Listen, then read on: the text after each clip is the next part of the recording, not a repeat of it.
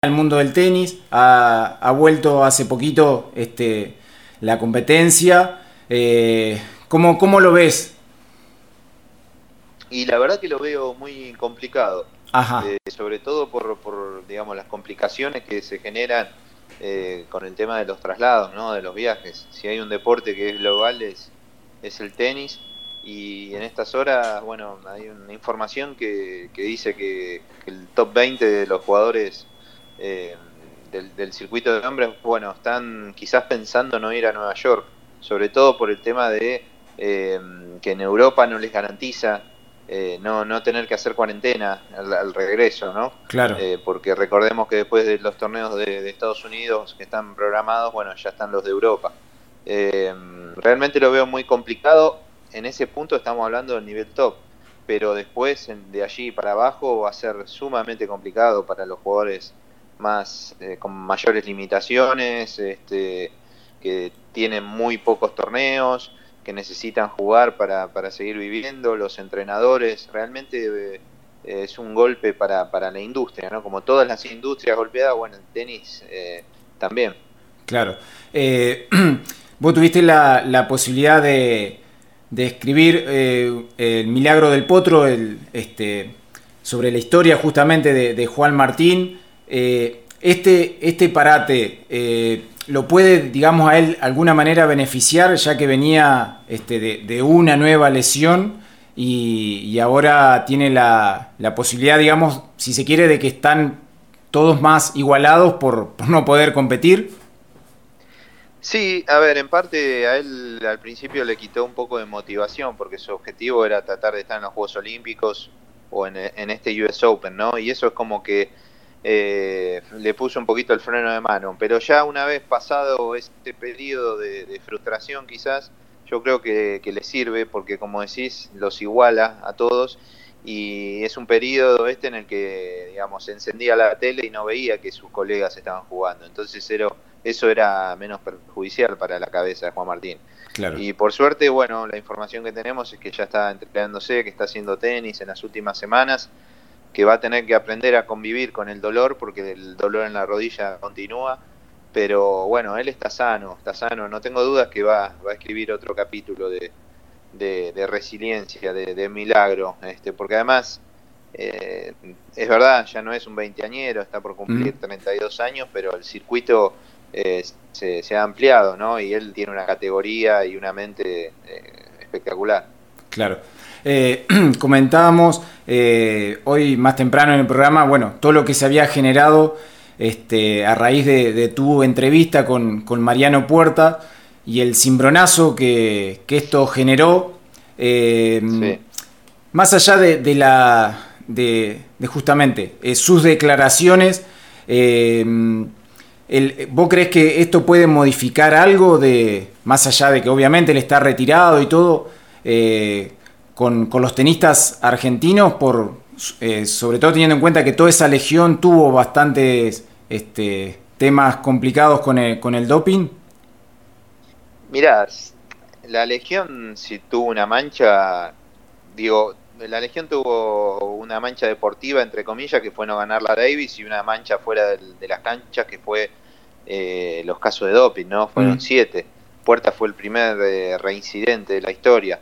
Eh, sin dudas que él haya reconocido que mintió ante el TAS para en su estrategia tratar de que le achicaran la sanción, cosa que pasó, bueno, no es un buen antecedente para cualquier deportista argentino que vuelva al TAS. Eh, yo tuve la respuesta del tribunal, del TAS, en, esta semana, diciendo que bueno, que les parecía que, había sido lamentable lo que había hecho. No, no creo que cambie ningún tipo de, circunstancia en cuanto a la sanción, él ya está retirado. Eh, el que debería pensar eso, si reabrir la causa o no, no es el TAS, sino la Federación Internacional.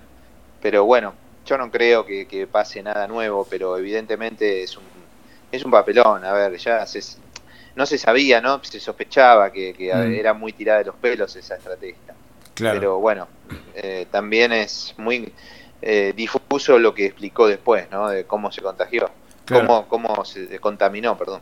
Sí, eh, te sorprendió a vos, porque bueno, él te contó una versión a vos, Eh, y después vos fuiste hablando con, la gente de su entorno y como que todos iban diciendo una, una versión distinta. Este, ¿Eso también te sorprendió o no? Sí, a ver, lo que pasó fue que cuando yo lo entrevisté a Puerta, había cosas que no me cerraban, ¿no? Y bueno, claramente cuando él me dice que, que, había tomado pastillas contaminadas, que las había hecho un amigo de, Dario Leckman, el ex pesista que era superpower físico, yo lo que tenía que hacer era hablar con Leckman también, ¿no? Para darle la oportunidad de, dar su, su opinión. Eh, está claro que Leckman siempre estuvo bajo la lupa también, ¿no? Por sus actuaciones frustradas en los Juegos Olímpicos, una vez que, que, en los Juegos de Atenas, que a pocos días de competir, se volvió a Argentina. Eh, él dijo que por un problema personal, pero digamos, la, la, versión fuerte era que lo hizo para esquivar un control antidoping. Digo, a partir de ahí, todo lo que pasó entre ellos eh, es, es, muy, muy oscuro, ¿no? Eh, y sí, todos los integrantes de su equipo eh, pusieron otras, otras hipótesis también, como su entrenador diciendo que, que Leckman nunca los acompañaba a los torneos y sin embargo después de ganar las semifinales Puerta lo invitó a ir a París y llegó Leckman en París y ahí es como que los perdió en unas horas. Entonces bueno, hay un montón de hipótesis, eh, no sé si alguna vez se sabrá realmente qué es lo que pasó, pero es, un, es una novela realmente. Claro. Eh, esta historia, eh, tanto como la de, Guillermo Pérez Roldán, este, contando este, los maltratos que eh, recibía de su padre, eh, vos obviamente las, conocías y, fuiste de a poquito, digamos, chequeando con ellos para ver si ellos querían contarlas o cómo, cómo, cómo se fue dando este, para que ellos confíen justamente en vos para contar esto. Sí, la verdad que son es, es una búsqueda larga, ¿no? Eh, a ver, eh, Pérez Roldán, al igual que, Mariano Puerta, estaban como bastante desaparecidos, aislados de lo que es el tenis argentino, eh, por diferentes motivos, ¿no? Y, y sí, la verdad que es como un trabajo, viste, muy, muy de día a día. Primero ver cómo, cómo eh, llegás al, al protagonista, luego cómo generar también la confianza. Yo lo que hago siempre con, en las entrevistas es, digamos, respeto mucho el, off, ¿no? O sea, y me parece que eso es bueno para el, para el periodista, para el vínculo, digamos, periodista-entrevistador. Si vos me decís algo que no, que me pedís que no publique, yo te lo respeto. Entonces, mm.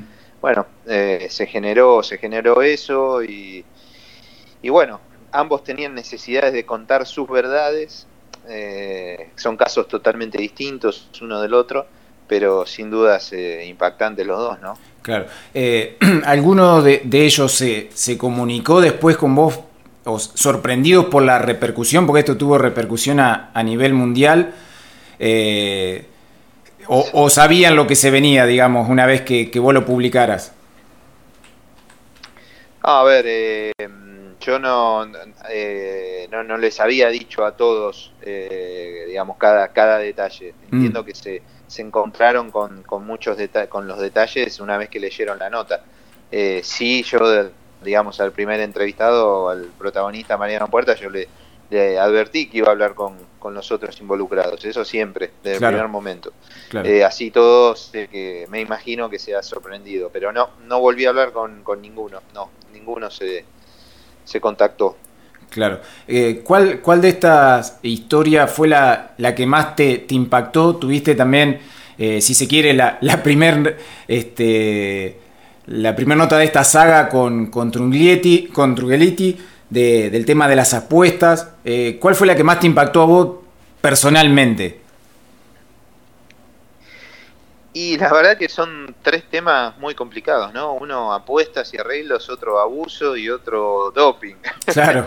la verdad que son, son temas muy, muy sensibles, muy sensibles. Creo que el, la de Trungeliti fue impactante, fue impactante para mí por ser, digamos, quizá de las tres la, la, primera, pero después que un tipo como Pedro Roldán te reconozca y te cuente todo lo que sufrió y de abuso y, después esta historia que la trabajé, la de Puerta, dos, durante dos meses, cada, una tuvo su, su particularidad, ¿viste? Son como zonas grises, zonas oscuras de un deporte súper profesional que es muy difícil que los protagonistas te cuenten cosas. Claro, por eso. Y bueno, vos te das cuenta, viste, ya con tantos años en esta profesión, vos, vos mismo te das cuenta cuando algo eh, va a hacer ruido o, cuando lo estás entrevistando, viste, y te dice algo y vos decís, pucha, acá hay contenido. Mm. Eh, así que nada, la verdad que muy, muy contento de, haber podido hacer esto. Sí, eh, sobre todo con este tema de, Puerta y Guillermo Pérez Roldán, una vez que, salió a la luz, por ahí algunos colegas este, decían, bueno, esto ya se sabía o se comentaba, pero ¿por qué crees que, te eligieron a vos para, para contarlo, para hacerlo público? No, la verdad que no sé, o sea, yo lo que lo que hice siempre y que trato de hacer siempre es respetar al, protagonista, digamos, al, que habla. Mm. Ya te digo, respeto mucho el off, muchísimo. Cosa que creo que lamentablemente en nuestra profesión no, no sucede. Entonces es como que allí, digamos, es una manera de generarle confianza también a, al, protagonista. Y, y después, bueno, no sé, por el trabajo también que uno ya tiene muchos años, la verdad que eh, en La Nación, donde trabajo en el Diario de la Nación, digamos, es, es un, te puede gustar, digo, la línea editorial o no, política o no, pero eh, digo, no, no, es, es, serio, ¿sí? O sea, no, no, no vas a encontrar un amarillismo, estoy hablando, ¿no? Lo que es la sección deportes. Eh, entonces creo que es todo un combo, ¿no? Sí. Eh, Gaby Sabatini en su momento eh, también te, eligió a vos, digamos, para, para, hacer una entrevista. ¿Cómo se dio esa relación? Porque, digamos, cuando vos te metiste en el mundo del tenis, Gaby ya no, no jugaba. Y, bueno, y como te decía, también ella confió en vos para, para hacer la, entrevista. Sí, sí, es verdad. Mirá, yo te, te soy sincero, la primera entrevista la hice en el 2013 con Gaby. Mm. Yo antes nunca, nunca, nunca la había entrevistado. Eh, o sea, habían pasado muchísimos años en su retiro, ella estaba en, otra, ¿no? En otra situación totalmente. Y creo que se dio así también el tema del respeto. Gaby es súper eh, cuidadosa de su intimidad, es muy respetuosa, es una persona muy cálida. Y la verdad que, bueno, hicimos buenas migas por ese, por ese lado, ¿no? Yo es como que hay, hay cosas que muchas veces no, no me interesa cruzar la, línea y bueno, se sintió, se sintió bien, hicimos varias notas, eh, hicimos un, buen vínculo, este, así que es la verdad que es un, perdón, un orgullo la, relación profesional con ella. Mm. Eh, Seba, aprovechando tu, tu experiencia, este, como decíamos, trabajás en el diario La Nación, estás en las transmisiones de ESPN Tenis. Eh, ¿qué, diferencia notas y qué, es lo que te gusta más de, cada uno de, los ámbitos? Bueno, a ver, yo periodísticamente me crié, vos sabés, me crié en, La Nación, o sea, en, la escritura. Este, me, gusta mucho escribir. Creo que, eh, digamos, tanto la, radio, la televisión como los, los diarios o internet son distintos, pero la, escritura te da como una, una muy buena base, ¿no? Mm. Eh, digamos, yo empecé en ESPN en el 2018, eh, para mí fue nuevo, yo nunca había hecho televisión, entonces fue todo un desafío eh, hacer televisión. Además, cuando sabes que te está mirando tanto gente, tanta gente como ocurre en las transmisiones de tenis de, ESPN, ¿no? Claro. también la radio, bueno, me, encanta las veces que, he podido trabajar en radio es como que cada uno tiene su, su magia, ¿no? Bien. Eh, pero bueno. Eh, ¿Extrañás? Eh, generalmente esta época del año, digamos, estás cubriendo algunos de los grandes torneos, como decía, se, se venía el US Open. Eh, ¿Extrañás vos también el tema de, de poder viajar y, y, estar en el, en el lugar de los hechos? Bueno, sí, a ver, en parte sí, pero la verdad que en estas circunstancias no. Si, si mañana viene mi jefe y me dice, mira, tenés que ir al US Open, la verdad que no, creo que no iría. Eh, es, muy complicado. La verdad que son estas situaciones es muy muy alarmante. No sé cómo, cómo vamos a seguir eh, en ese nivel, digamos.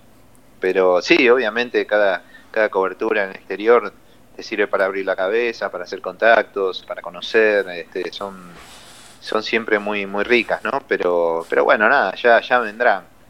Bien. Eh, Seba, te, hago la, última. Eh, obviamente, este, como decías, eh, cada una de tus notas estas fueron generando este, mucho ruido y, lógicamente eh, uno también este, tiene ese fuego interior. Eh, ya estás pensando, digamos, este, que, cuál puede ser la, próxima, por qué lado, lado ir. Y viste, siempre hay cosas, siempre hay cositas. vamos a ver, vamos a ver, Todavía no, no sabemos, pero siempre hay apuntes, viste. Es, eso es lo importante, viste, que a ver, nosotros en esta profesión me parece que es, es lo, saludable, ¿no? Siempre estar pensando en alguna otra cosa o buscando focos distintos, digamos, no quedarse solo con lo que vemos, ¿no? Claro.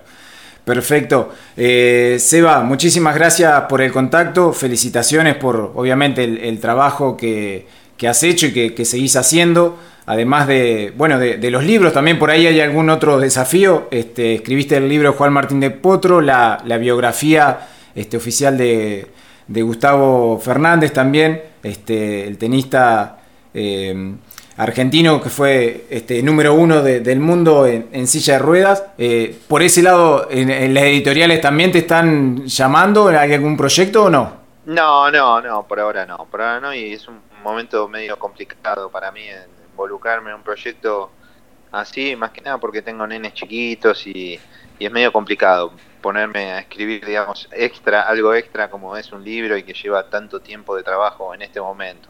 Así que no, es, eso sí, eso sí que te lo descarto. bueno, eh, mandales un, saludo a, los Messi porque o lo encerraste en alguna pieza o te encerraste vos porque no, no se los escuchó, eh, tienen dos años y y bueno, hicimos magia, hicimos magia. Bien, bien, bien, bien.